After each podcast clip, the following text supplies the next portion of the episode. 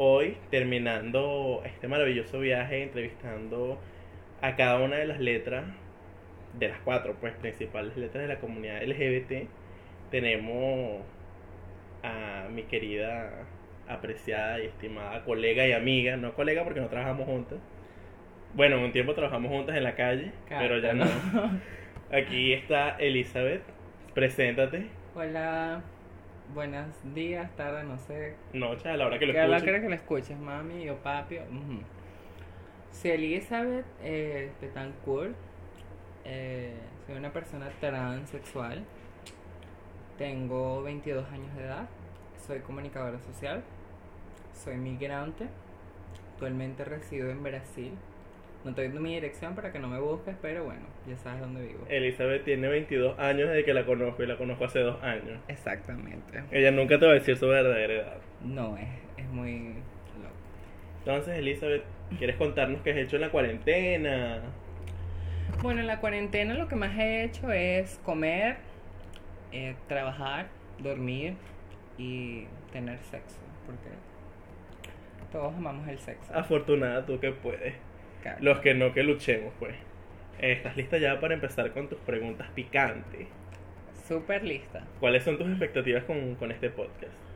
Creo que va a ser maravilloso porque lo estás haciendo tú Ay, gracias. y porque yo también soy maravillosa, no lo olviden. No le pagué para que dijera eso.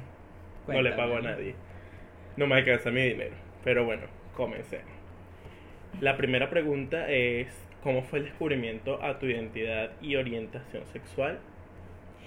Fue a muy corta edad, diría unos 3, 4 años de edad, que ya me identificaba como una niña. Eh, a pesar de venir de una familia católica cristiana, mm, fue complicado, ¿no? Que- que Creo que al principio todo es complicado. Ningún padre está educado para tener una niña trans o un niño trans ¿O preparado? o preparado en este sentido. Eh, y bueno, comencé pintándome las uñas con normalidad, usando faldas, usando maquillaje. Era súper normal para mí y todavía lo es, pero para otras personas no es normal tener un niño que se maquille o se pinte las uñas. Menos a los cuatro años. Exactamente. Y sufrí mucha agresión de parte de mi padre, ¿no? Porque para eso, eso no es normal, para nadie. En Socialmente. Socialmente, ¿no? 2000, 2000, vamos a decir el 2000. No es aceptable. No es bueno, no es lindo. ¿Qué va a decir el primo? ¿Qué va a decir la tía? ¿Qué va a decir el vecino? Pero nunca se importan con lo que tú sientes. ¿Qué es lo que va a sentir mi hija si yo tomo esta decisión o si yo le corto el cabello, si yo le corto las uñas, si yo le, le tiro la ropa a la basura, si yo la oprimo o lo oprimo. Entonces, fue algo complicado, pero eh, todo salió bien después de todo. Y todas las cosas que pasamos en la vida, personalmente creo que son las que nos han hecho hoy quienes somos. Nos han dado la fuerza para sobrellevar las dificultades que hemos sobrellevado porque creo que no acaba cuando sales de casa. Creo que cuando sales de casa la lucha se, se intensifica porque ya no es solo en tu ambiente con el que sobrevives, sino todo el mundo. Exactamente. Y creo que una de las cosas que pueden describirme es ser un camaleón, ¿no? Supe sobrevivir siendo alguien que no era. Tenía que vestirme como un chico, tenía que actuar como un chico, que no me salía nada bien, realmente. Y por mucho tiempo lo hice hasta los 15 años que no aguantaba más. Decía, no puedo seguir con esto, no puedo fingir que nada está pasando, no puedo vivir una vida normal, no puedo tener una novia. Y no es porque, ¿sabes? Quizás no me parezcan atractivas las mujeres, es porque no es lo que siento en este momento. Entonces, no sé, fue un poco complicado. Luego comencé mi tratamiento hormonal y supe que yo era Elizabeth, ¿no? Y de una u otra manera, Elizabeth creo que es la parte más bonita que he tenido en mi vida y es una de las mejores versiones. ¿Cómo nació tu origen, el origen al nombre? ¿Por qué Elizabeth? Bueno, si te cuento que a mi madre le hicieron un eco y yo iba bueno, soy niña, no. Entonces le dijeron que era niña y el nombre ya era Elizabeth, ¿no? Entonces nací con un pito. Ya estaba elegido. Exactamente. Y, ¿por qué no? Me gusta Elizabeth, siento que se identifica conmigo. Ese nombre, un nombre lindo, un nombre maravilloso y creo que nos damos al 100%. Nombre de reina, diría yo, por la reina Elizabeth. Aunque también de Mm, coño de madre. Porque, ajá. Exactamente, tú sabes. Entonces tienes las dos, reina y coño de madre. Eh, esto ya le respondiste, pero como está aquí ya marcada, es cómo te identificas entre las T de la LGBT, porque hay muchas T. Exacto. Yo me identifico como transexual. Que la gente piensa que es transvestismo o es transformismo, no. Transexual es diferente, no, yo no estoy cómoda eh, de cómo me vi, me vi ¿no? Eh, qui- quiero someterme a todas las operaciones posibles para verme bien y verme segura conmigo misma. Realizar el, el reflejo que ves cuando te miras al espejo, porque todos vemos en el espejo algo que queremos ser mucho más allá de lo que somos. Exacto. Tú quieres conseguir eso que ves más allá. Sí, Creo que es algo que también todos queremos, aunque no seamos T. Y es algo muy, muy lindo que l- llegues a un momento en el que lo aceptes y que va más allá de ti y de lo que quieres o de lo que te propone. exactamente. Y hay un momento en el que te duele, ¿sabes? No verte como tú quieres. Te duele que la gente te trate como tú quieres. Te duele todo, que tu familia no te aprecie, que, tu, que tus amigos en ese tiempo, ¿no? Que los ojos estén encima de ti viéndote de mala manera. Exactamente, que por vayas, ser quien tú eres. exactamente, que vayas por la calle caminando y la gente se te quede mirando, te vea feo, comente de ti, diga esto, diga aquello y te asocia a cosas malas.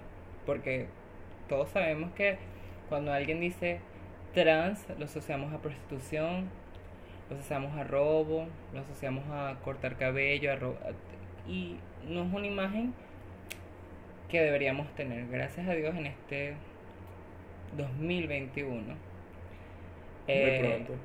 y muy pronto y más adelante vamos a seguir apareciendo y cada vez son más fuertes y cada vez nuestra voz va a ser más fuerte y se va a escuchar en todos lados. Es que bueno ese mensaje que nos estás dejando de que el- su voz va a ser escuchada eh, mucho más fuerte, porque es lo que necesitamos, necesitamos más inclusión para que la sociedad aprenda a respetar, no a tolerar, a respetar. Exacto. Eh, sé por ti misma que te han discriminado porque te dicen que no pareces ser trans. Cuéntame de eso, ¿qué pasa por tu cabeza cuando te dicen eso? ¿Es un halago, es un insulto? Creo que al mismo tiempo, bueno, hablando de dos realidades, de quién fui y de quién soy ahora. Antes me parecía un halago que me dijeran que no pareciera trans. Porque realmente nosotras no estamos en el patrón de una mujer cisgénero. Somos mujeres, pero no nos vemos como mujeres cisgénero. Ahora siento que es un insulto. Porque ¿qué es ser trans? ¿A qué se parece una persona trans? ¿Cómo debería de verme? ¿Cómo ¿Cuáles son los vestirme? padrones de una ¿Cuáles persona son trans? los padrones? Exactamente. Debo tener barba, debe tener pelo en el pecho, debo tener una manzana prominente. ¿Cómo debo de verme? ¿Debo tener rasgos muy masculinos? No. O una voz gruesa. O una voz gruesa. Todas las personas somos diferentes, somos diversas. Tenemos formas diversas. Mujeres, hombres, niños. Y es algo que va mucho más allá de nosotros, porque por genes hay personas que no tienen vello en el cuerpo. Y Exacto. eso no le quita que sea una persona normal. O que Exacto. luzca de alguna forma. O que no sean masculinos si no tienen cabello en el cabello, ¿no? Exactamente. O sea, creo que también estuve pensando cuando hice esta pregunta y sí, como que el- he recibido como que el mismo tipo de, de, de passing Exacto. y como que no sabes, no es un halago, no, no siento que sea así. Eh, una preguntita más. ¿Qué fue lo que más te conflictuó o te sigue conflictuando con respecto a tu transición y a quién eres hoy en día? Creo que a las oportunidades y a la sociedad me conflictúa mucho el tener que esforzarme más que todas las personas para poder conseguir un trabajo, para poder tener algo, para poder tener una vida digna debo ser más bonita, más inteligente, más graciosa, Porque para una persona cisgénero no se le complica tanto como a mí. ¿Entiendes? Y creo que la sociedad debería de cambiar y darle oportunidad de inclusión a todas las personas. Exactamente, o sea, llegan a pensar en algún momento que por más que estés capacitada, como que, ¿será que tomo la decisión o el riesgo de ponerla aquí en este lugar? ¿Será que estaría tomando yo la decisión correcta? Claro que sí. La inclusión nunca es una mala opción. Exacto, y cuando tú tienes en tu empresa personas que son libres, trabajan mucho mejor. Es verdad, muy cierto. Creo que le voy a pasar este podcast a, los administrativos de, donde yo trabajo para que me dejen tener el cabello largo de nuevo. Eh, vamos a hacer una pequeña pausa para hablar de Pose, que sé que es una serie que te encanta. La vimos al mismo tiempo el año pasado. Me encanta. Lloramos juntos, reímos juntos. Fue totalmente una aventura ver esta serie. Sí. Cuéntame qué te pareció a ti y por qué crees que todo el mundo debería verla. Pose es un mix de emociones, primero que nada. Es un, es un mix de realidades que muchas personas en esa sociedad no saben. No saben qué es vivir en la calle, no saben qué es prostituirse para poder tener un pan en la boca. Y de cierta una u otra manera, Pose me hizo ser más fuerte, me hizo comprender un poco más de quién soy y qué personas vienen detrás de mí y las que vendrán, ¿sabes?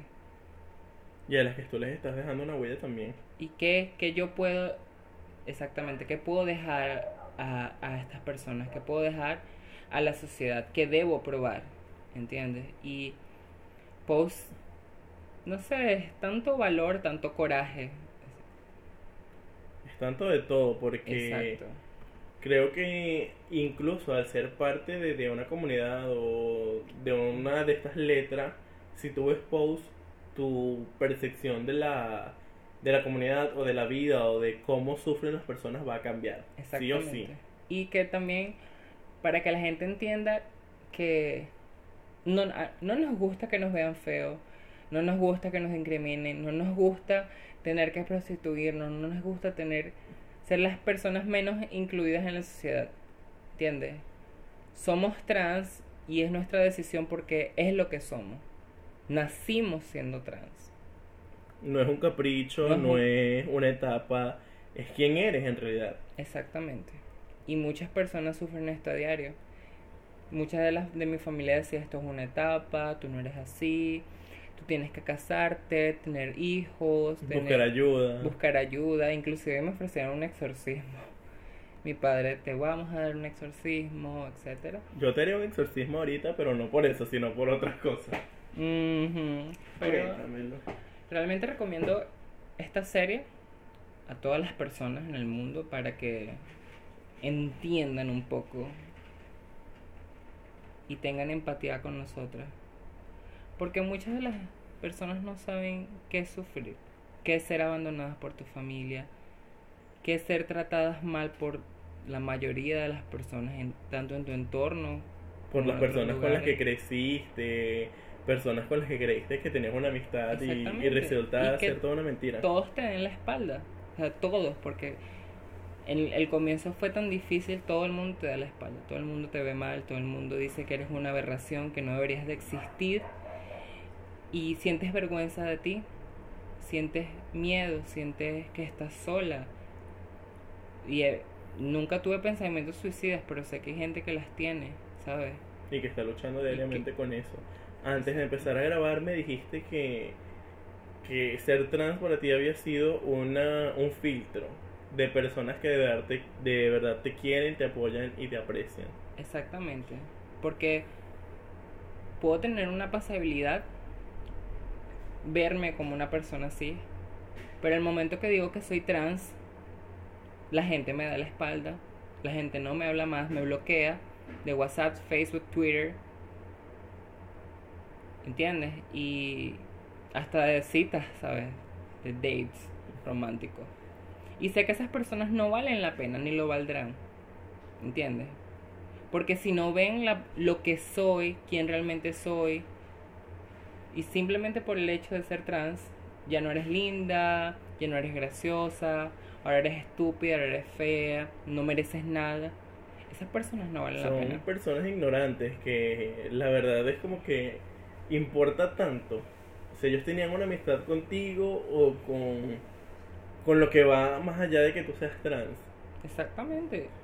Y que te abras y le cuentes eso a una persona no es tan fácil porque es quien eres tú y creo que a una persona no le debería importar tanto eso, pero si realmente lo hacen y le ponen esa atención y le dan ese odio, realmente nunca quisieron estar ahí para ti, nunca quisieron tu amistad de verdad. Exactamente, siempre estuvieron interesados en Ya va, que estoy otras cosas. Y no sé, ¿sabes? Complicado, pero nunca dejaré de luchar, nunca me rendiré.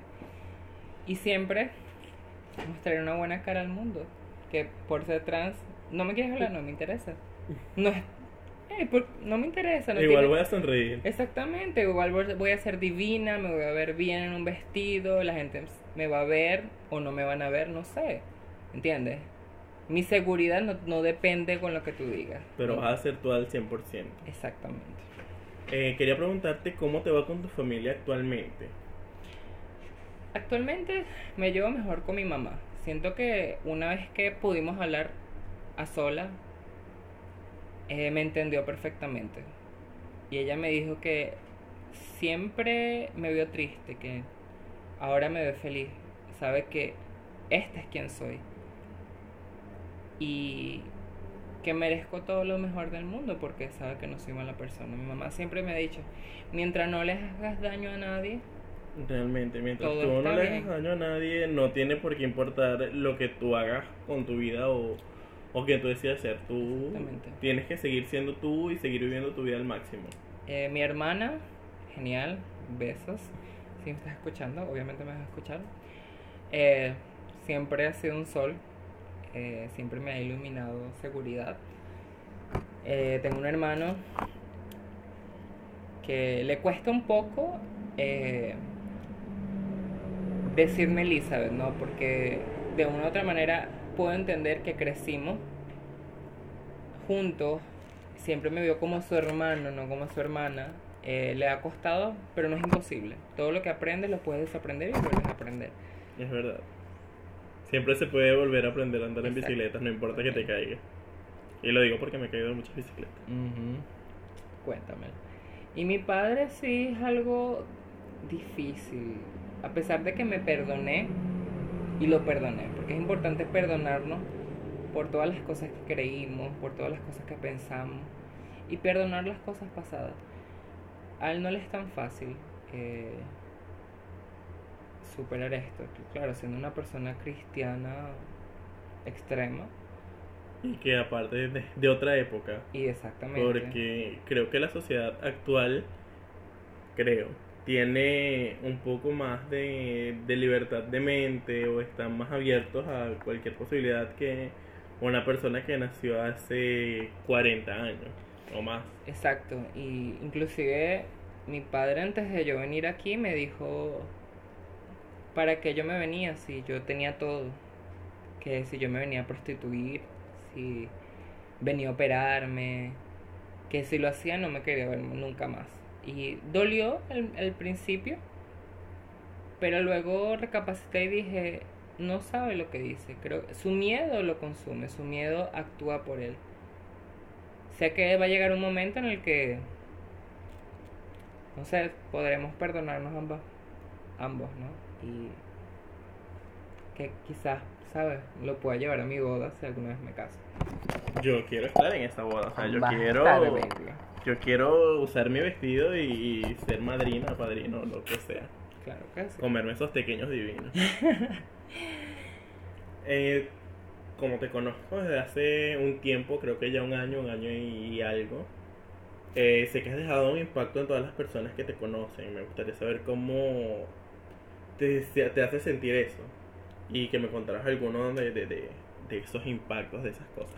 Yo tengo una anécdota bien graciosa de nosotros que fue justamente el día que nos conocimos, que tú llegaste y ya como que las otras personas te conocían Y yo te iba a conocer justo ese día y empezaste a contar tu historia sobre ser té. Y estaba una persona que no me conocía a mí, pero sí te conocía a ti. Y cuando terminaste de hablar, me preguntó que cuánto tiempo yo llevaba en transición. y fue muy, muy gracioso. Y yo como que, ajá, no soy trans. Y es un halago que lo pienses, pero no. Bueno, Fue una, una anécdota muy graciosa, la verdad. realmente pensar eso me, me sube mucho los ánimos en este momento. Eh, no sé, sabes, creo que desde el momento que tú decides ser alguien. Demostrarle al mundo que tú puedes, independientemente de quién sea, de dónde venga, tu color, si tienes dinero o no. Eh, y de una u otra manera, para algunas personas, tanto de la comunidad LGBT como otras, que yo esté donde estoy, eh, ha sido una forma de orgullo, de que ellos sepan de que pueden llegar a donde estoy y hasta más, ¿no? Creo que siempre he pisado fuerte, ¿no? Como diría alguna persona que conozco. Porque no me permito ser derrotada. Pasé por muchas cosas. Y no sé si sería bueno decirlo aquí, pero Puedes, pues es un espacio seguro para que digas cualquier Eh. cosa que pueda pasar por tu mente o que quieras expresar. voy a llorar, entonces prefiero no decirlo. No llores entonces. Eh, pero sí, pasé por muchas cosas difíciles. Eh, y siempre pensaba que si quiero llegar a ser alguien, no puedo rendirme nunca. ¿Sabes? No puedo dejar que todo me afecte. A pesar de estar sola, porque estoy sola, vine sola aquí. Y tengo tres años. Gracias a Dios he conocido gente maravillosa en ese transcurso. Eh, ha sido difícil, no lo niego, pero nunca le bajo la cabeza a nadie. Nunca, nunca, nunca, nunca, nunca. Por muchas dificultades que has por tenido y es importante. que tenga y que la gente piense que tú no te lo mereces por quien eres. No, eso no me va a derrotar. Y creo que ese es el mensaje que puedo transmitirle a las personas. No te rindas, no importa qué tan grande es el obstáculo, no importa qué tan fuertes son las personas, no importa lo que la gente diga, no te rindas porque es tu sueño y no te debe importar lo que los demás digan. Hablando de, de sueños y de cosas que a la gente le gusta hacer, eh, quería hablar de artistas trans, en este caso especial las actrices. Hay un debate que siempre tengo, pero creo que puedes responder a esta pregunta mejor que yo. Una actriz trans podría interpretar a alguien cisgénero y viceversa, una cisgénero a una trans. Creo que es más fácil eh, que una actriz trans represente un papel trans. ¿Por qué? Por sus vivencias, porque es lo que eres, ¿no? Eh, y muestras tu patrón de belleza. Y una persona cisgénero, una mujer cisgénero en este caso, un hombre cisgénero, muestra otro tipo de apariencia, otro tipo de belleza y la gente va a confundir eso. Y con y si no te ves como ese patrón vas a ser más discriminada. Entonces ahí estoy dando un poco de mi respuesta. Sí, entiendo perfectamente tu punto de vista, aunque para mí, como ya lo habíamos hablado, actuación es actuación. Exacto. Para mí, si una persona logra transmitir más allá de eso, puede cambiar una hasta una conciencia colectiva que hayan tenido otras personas. Pero entiendo 100% tu punto de vista.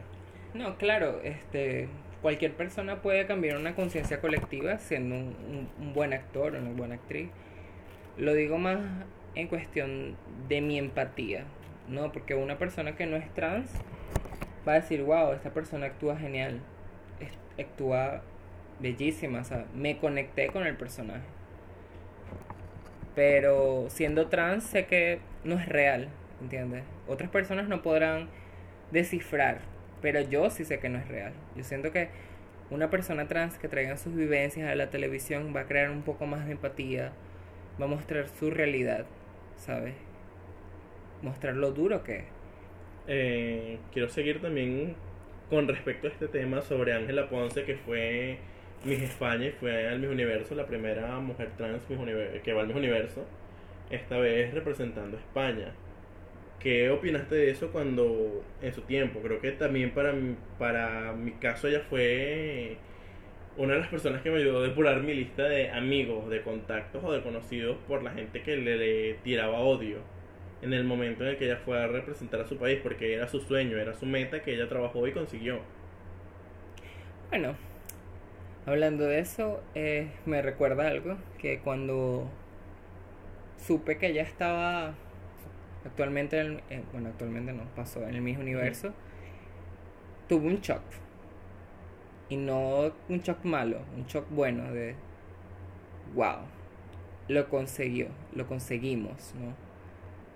Me sentí- colectiva. me sentí orgullosa, ¿sabes? Y creo que dem- dio seguridad a tantas mujeres trans de decir somos bellas, somos mujeres, importan- sin importar lo que diga nadie, porque no nos importa.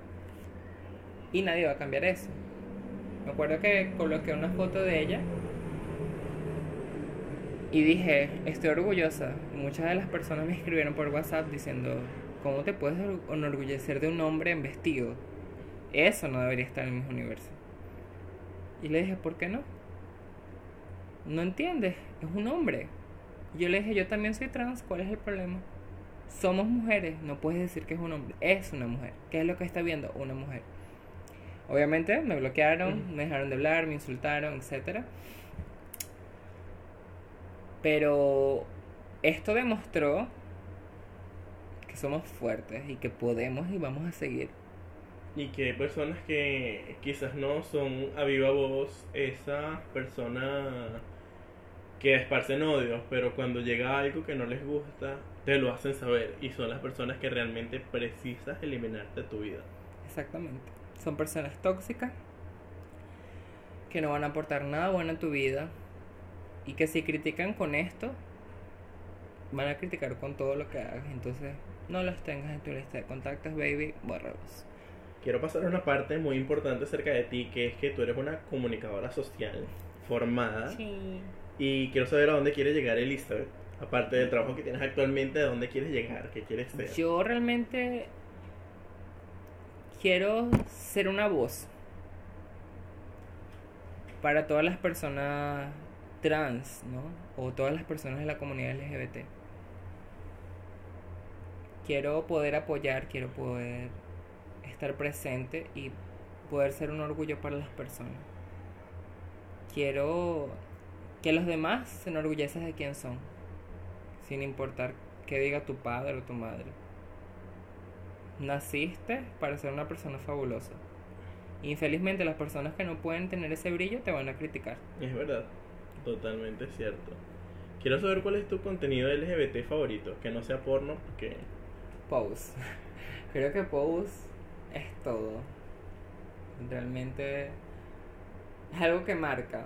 Y si no lo viste, corre a verlo. realmente deja de escuchar el podcast y ve a ver posts. No, no, escucha el podcast. Termina de escucharlo y Eh, después bueno, vas. es el podcast y luego vas para allá. Eh, personas trans que te hayan inspirado, que Eh. sean de un medio artístico o de cualquier medio. Una de las primeras, vamos a decir, por la primera persona que yo comencé mi transición fue por Victoria Volkova, una youtuber, y por Me encanta Felia Victoria. Pastrana.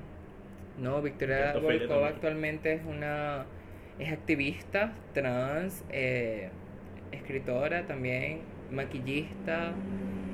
Es genial realmente, tienen que verla. Mexicana ella. Mexicana y también. Ofelia colombiana. Ofelia colombiana, migrante, vivió en México también. Y Ofelia me dio una voz. Me, me dijo, wow, esta mujer me impresionó, me dejó con la boca abierta. Es muy dije, inteligente, creo que Esta Ofelia. persona, El canal de Ofelia, el contenido de Ofelia no, no lo iguala a nadie. exactamente, creo que, wow. Y Victoria me mostró a no tener miedo. Cuando vi su, Y que ya Su- documentó toda su transición. Exactamente. Es por eso mismo.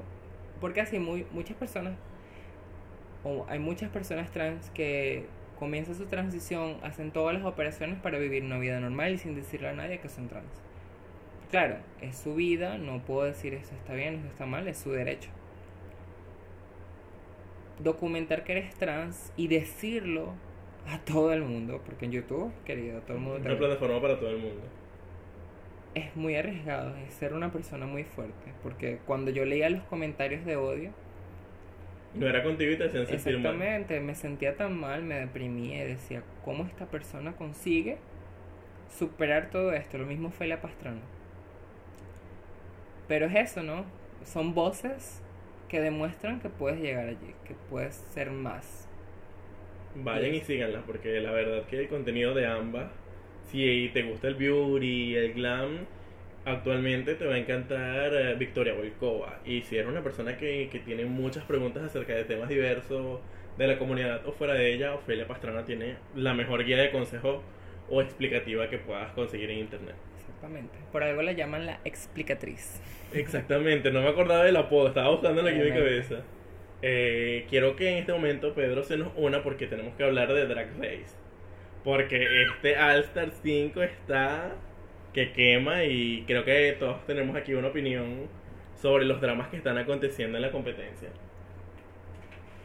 Me- Eh, me primero vamos a hablar de, de- del Snatch Game. ¿Qué les pareció el Snatching? Pedro, saluda antes de comenzar. Rolly. Pero, ok. Creo que el Snatch King es. Es un poco ilustrativo, ¿no? Demuestra quién es cada quien, qué es lo que puede aportar, qué no puede aportar, ¿no? Y inclusive cuando vemos las caras del- de las actrices, ¿no? De las drags, cuando otra persona es más chistosa que ella, se ven con rabia, se... Cuando se frustran. Exactamente, se ven frustrados, ¿sabes? Creo que es sorprendente. Aunque también podemos ver como que eh, quién sabe tomar decisiones, porque siento que hay algunas que no es que alguien sea más gracioso que alguien, sino que a alguien le saca más potencial. O que piense más rápido que otra. Exactamente. Por ejemplo, yo siento que Cracker sí, Cracker sí da risa, pero siento que a la hora de elegir el personaje se quedó en interpretar a alguien en vez de dar risa. Exactamente.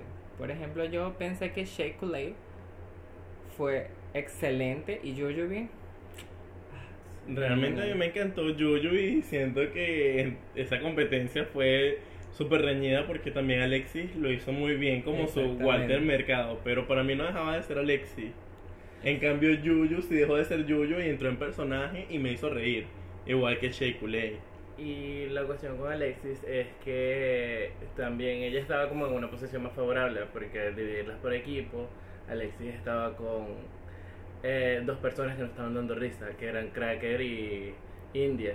Y a la, por ende se iba a ver más graciosa de lo que ella era. Exactamente, en cambio Blair St. Clair fue súper opacada porque estaba con dos personalidades enormes que fueron Shea Coulee y Jujubee, que estaban matando de risa, pero imagínate que hubiese estado Alexis en ese grupo, no, no hubiese no sido tan graciosa como fue en el, en el suyo. Creo que hubiera recaído mucho con esto de que veo el futuro, los astros, las señales cósmicas, pero ya no hubiera dado tanta risa. Pues. Exacto. Exactamente.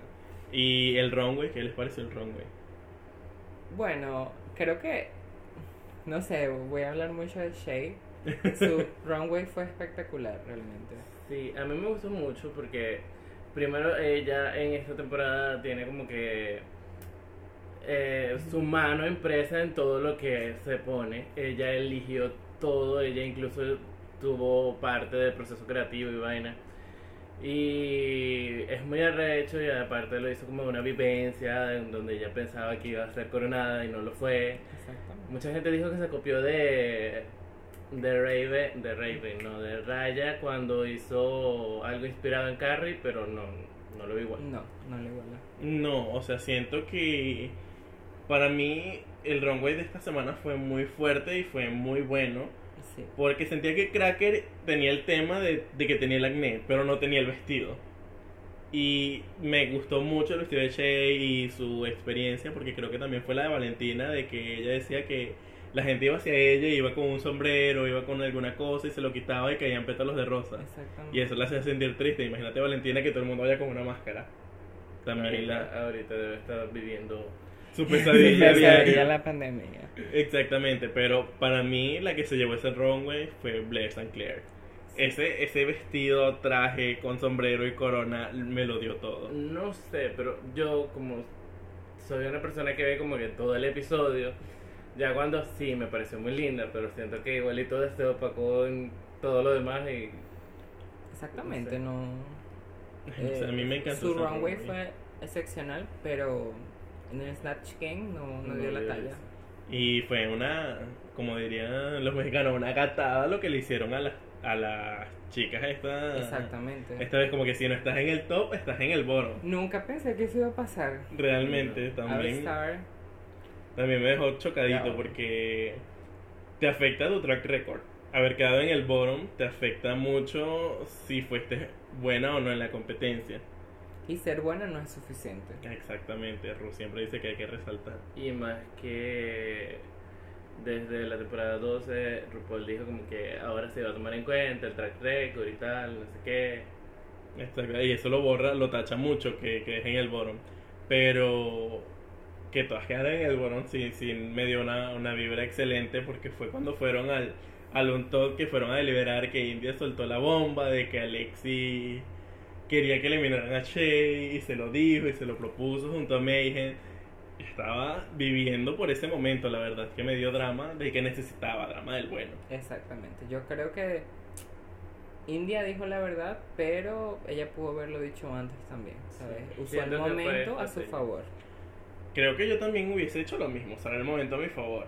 Pero su reacción fue genuina porque justamente Alexis le estaba diciendo como que, ay, sí, sabes, yo estoy en el Boron y es mi primera semana en el Boron, así que si tú me eliminas, tú vas a tener como que un cargo de conciencia. Cuando justamente la semana anterior había votado ella para que eliminaran a Shay. Exacto, y, Y me pareció muy hipócrita y ahí fue cuando entró India y le dijo, sabes, quiero decir esto. Lo que me pareció mal es que no lo hubiese dicho frente a todas, sino que fue y se lo dijo a Shay me nada gustó más. cuando Shay la encaró frente a todas y dijo, India me dijo que esto, esto, esto sucedió. Eso fue el boom de todo. Dije, wow. No Claro. se quedó callada y la eliminó, sino que pudo hablar con todas directamente. Exactamente. Entonces tú le crees a India. Yo le creo a India. Tú, Pedro, le crees Yo a... también. Aquí somos tres que le creemos a India. Si tú le crees a Alexis, mira. Solo que, Alexis Mateo. No, no, no. solo que India no está hablando de, para terminar de hablar todos y no de solo la que nos gustó. Siento que India fue horrible en el Snatch Game y siento que no me dio la vibe de que iba a una promoción, sino que... Iba, a un más bien- velorio de, iba al velorio de su sugar daddy para encontrar otro amigo de él. Y Alexis me dio la vibe de que iba al- a la prom, pero con el vestido de una prima por estado que terminaba de cumplir 15 y que aparte ella estaba No, preñada. Me encanta. No sé, esa fue mi impresión sobre su, su runway. Sí, siento que India fue la que ah, de último no lo logró y decidió, bueno, yo había comprado el vestido, me voy a ir así, Exacto. Y Vicky Vicky que- negro y soy la que no se graduó. Aunque realmente vi que había hecho como un, un post o estuvo en entre- en una entrevista donde dijo que muchos de los diseñadores le quedaron cortos a ella. Tipo, tuvo que hacer tres vestuarios que necesitaba días antes de volar a la competencia porque le quedaron mal. No es que le quedaron mal de que no, no, no le quedaban por, por el peso, sino que no se los hicieron. Y fue muy fuerte. Bueno, ya terminamos de hablar de RuPaul. Bueno, vamos a darle a Canadá Drag Race rapidito. Lemon, te amo. No sé si han visto Canadá Drag Race, ¿lo viste? No. Pedro No. lo vio. Yo sí lo vi y no le tengo tantas expectativas a Lemon. No sé. Mm, Yo sí, Lemon, soy tu fan si escuchas el podcast. Yo lo único hasta ahora que tengo claro es que quiero que eliminen a Cain y ya. Todo el mundo. Creo que hasta las personas que no han visto Canadá Drag Race quieren que saquen a Kane. Bueno, ahora vamos a continuar con las preguntas. Por Elizabeth, Ok. eh, ¿has tenido que pasar por algún proceso difícil entre la Elizabeth de hace 5 años y la Elizabeth que eres ahora? Ok, creo que el proceso de aceptarme, ¿no? De, de verme en el espejo y decir, sí, soy trans, ¿y qué? Creo que antes me afectaban mucho los comentarios de las personas. Hubo un momento en el que lo fue, que todo lo que dijeran en la calle o dijeran a mis espaldas me afectaba. Y fui una persona muy agresiva queriendo defenderme, ¿no? Y sé que habían otras maneras para defenderme, pero quería usar la violencia y nada justifica la violencia. Tú decías, ahora, ahora dices, soy trans, soy linda y soy fabulosa. Exacto. Y si no te gusta, come mierda. Me encanta que no te, no te quedes con nada. Ujú. Eh, ¿Cómo celebras el Pride y por qué es importante para ti? Entonces, creo que mi pride es todos los días. Mi pride no es una data en específica. Porque todos los días lucho para que me traten igual que los demás. Todos los días lucho para tener una voz, para ser incluida. Y para mí eso es mi pride, ¿no? Eh, el Pride es importante porque es para demostrar que estamos aquí, es para demostrar que no nos iremos, es para demostrar que somos humanos igual que los demás y que Merecemos respeto. merecemos respeto y tienen que darnos el respeto, tienen que darnos todo esto, Y una ¿entiendes? vida digna. una vida digna, eh, trabajo, ¿entiendes? Posibilidades, iguales para posibilidades iguales para todo el mundo. Y para mí el Pride es muy importante por ese sentido. Siento que de una u otra manera nos hemos desviado del foco, pero el mensaje es ese. Vivir una vida digna, eh, con igualdad, con derecho, justa y con amor. Creo que ese es el mensaje. Exactamente, es un mensaje muy lindo, la verdad. Que como creo que estoy de acuerdo contigo con que se ha distorsionado un poco eh, por los años, por la manifestación de libertad, pero sigue siendo el mensaje principal del Pride.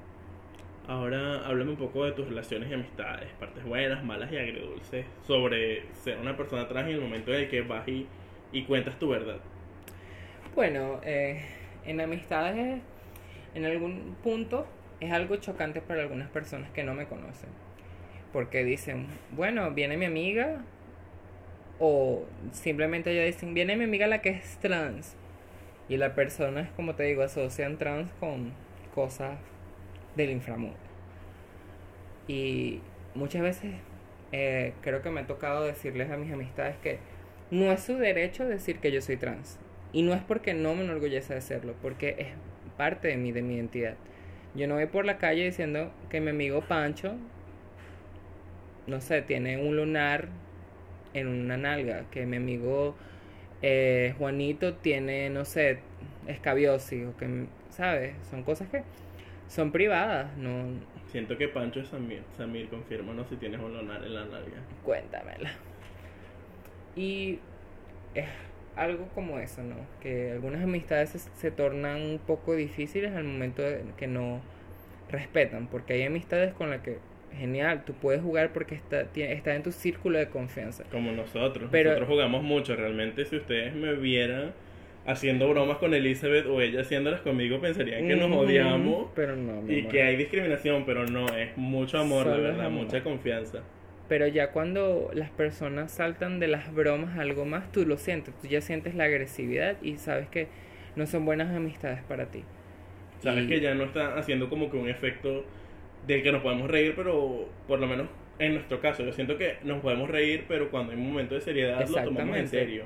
Y esas otras personas como que no saben distinguir esta delgada línea o que no les estás dando la confianza o la oportunidad. Es como la línea del sarcasmo, ¿no? Que hay gente que no sabe diferenciar cuándo debe de parar y cuándo... Exacto. Es el momento. Ya está hiriendo. Exacto. Pero, ¿Y con tus relaciones? eh, amorosa, me va muy bien realmente. Lo amo realmente mucho. Eh, es mi primera Ahorita Elizabeth está relación. casada, así que no voy a dar número. Mm, mm, mm, mm. Mm, mm. Es mi primera relación seria, eh, donde conozco a sus padres, donde no es esa persona que se avergüenza de ti, que te dice, pero vamos a vernos a la hora que yo quiera, cuando yo quiera, en un lugar secreto, donde nadie nos vea, va a ser nuestro secreto, porque muchos de, las- de los hombres heteros y géneros te buscan para que tú los penetres, bitch. Pero no, claro que no, no, conmigo no es ese caso.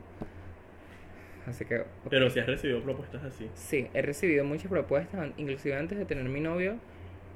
eh, muchos de los hombres en Tinder o en Badoo o en otros aplicativos, hay otros que no son así realmente, pero la mayoría, es decir, un 80%. Las, primer- las primeras preguntas que te hacen es que si eres prostituta, que si cuánto cobras por hora y si lo tienes grande porque ellos quieren ser penetrados. Y, y creo que también fue algo que se relató muy bien en Pose. Exactamente. Algo chocante ver esas escenas y ver el sufrimiento de, de cuando te hacen estas preguntas, o en este caso a las artistas de ahí. Exacto, Es y muy fuerte. es muy incómodo. Yo sé que hay mujeres trans que sí les gusta hacer eso. Y sí eso es, es, es- eh, sí lo escogen. Pero hay otras que no pueden escogerlo porque se está prostituyendo y no tienen manera de sobrevivir. Y eso se acaba tornando que todo el mundo crea que todas las mujeres trans somos así. ¿Entiendes? Entonces, creo que es un momento muy incómodo cuando me dicen, me hacen este tipo de preguntas. Eh, y que también la gente no sabe con quién estás hablando. ¿Sabes? No sabe. Piensa que no tienes sentimientos, que no sientes, que simplemente estás ahí Que eres un pedazo de carne. y por un dinero, simplemente. Eh, ahora quiero un resumen rápido de tu trabajo con la UNFA, porque ya habrá otro capítulo donde te invite para hablar sobre los babados de tu trabajo en organizaciones. Bueno, eh, trabajé en el fondo, no sé si puedo decirlo. Sí, sí, dilo. Fondo de Población de las Naciones Unidas, ONU, para ser más específica, y realmente fue una oportunidad muy grande, fue una, la oportunidad que creo que estaba esperando de ser visible, de decir, aquí estoy, ¿y qué? No me interesa lo que diga. Eh, como principal mandato ellos tienen lo que es la violencia de género, derechos humanos y salud sexual reproductiva. Es uno de los mandatos que me interesó mucho, ¿no? ya en el contexto en el que estamos de migración, y que es una agencia que es inclusiva, ¿entiendes? Que hay otras agencias que no les puede que no les interese, creo que no debería decir esto, pero en fin.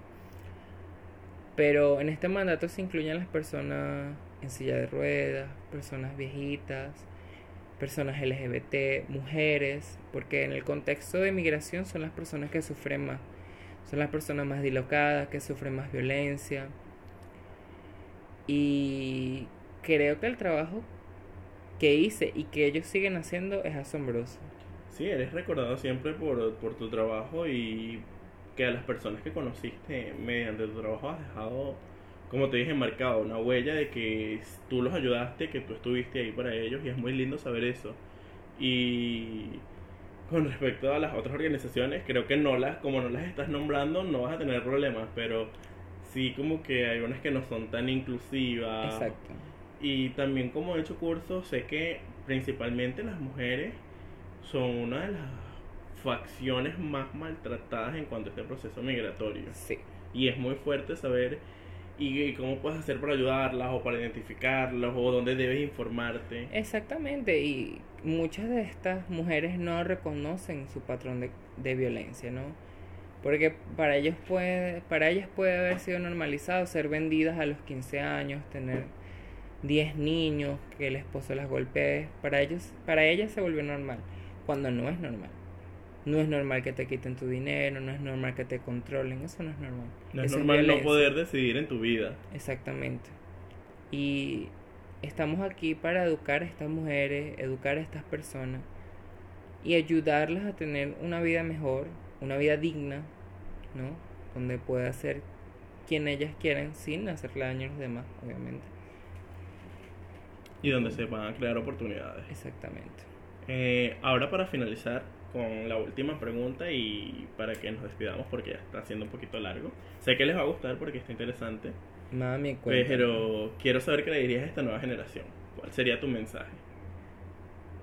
Creo que a la nueva generación es estar orgullosa de quién eres o orgulloso de quién eres. No lastimes a los demás porque esté familiarizado en un grupo para ser aceptado. No hagas lo que los demás te pidan para ser aceptado o ser aceptada. Sé tú misma. No tengas miedo. Al, al principio es difícil, como todo en la vida. Pero siempre tienes una recompensa. Siempre pasa algo que, ¿sabes? Dices, wow, no pensé que esto me puede suceder, pero sí sucede. Y aquí está la validación de, de todo mi trabajo, de todos mis esfuerzos, de todo lo que he tenido que luchar. Exactamente. Aquí estoy. Estoy de pie, viviendo mi vida, viviendo orgullosa de quien soy. Está bien, y este mensaje es para todas las que creen que no pueden llegar a donde estoy, o las que creen que no pueden estudiar porque, no sé, en su país no les dieron esa oportunidad o, o no les ofrecieron ese servicio. Sí pueden hacerlo. Pueden salir adelante porque Elizabeth no, ha- no ha sido la única que ha logrado triunfar Exacto. eh, dentro o fuera de su país. Y hay muchos más ejemplos, pero este es el más cercano que yo tengo y de verdad que la historia de ella es muy inspiradora y, y puede servirle a muchas personas para identificarse y decir, sabes, puedo luchar, puedo conseguirlo. Y bueno, soy bella y fabulosa y hermosa. Mi número es, no te lo voy a decir. No decir. Eh, ¿Quieres dejar tus redes sociales? Tu Instagram. No sé. Mira, lo, Tienes puedo, miedo. lo puedo dejar en la descripción.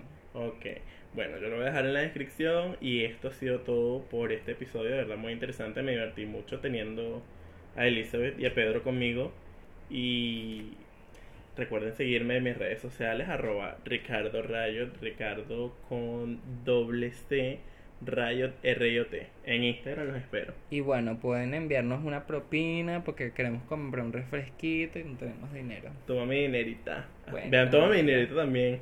Chao bebés. Besos. Chiques, cuídense. Yes.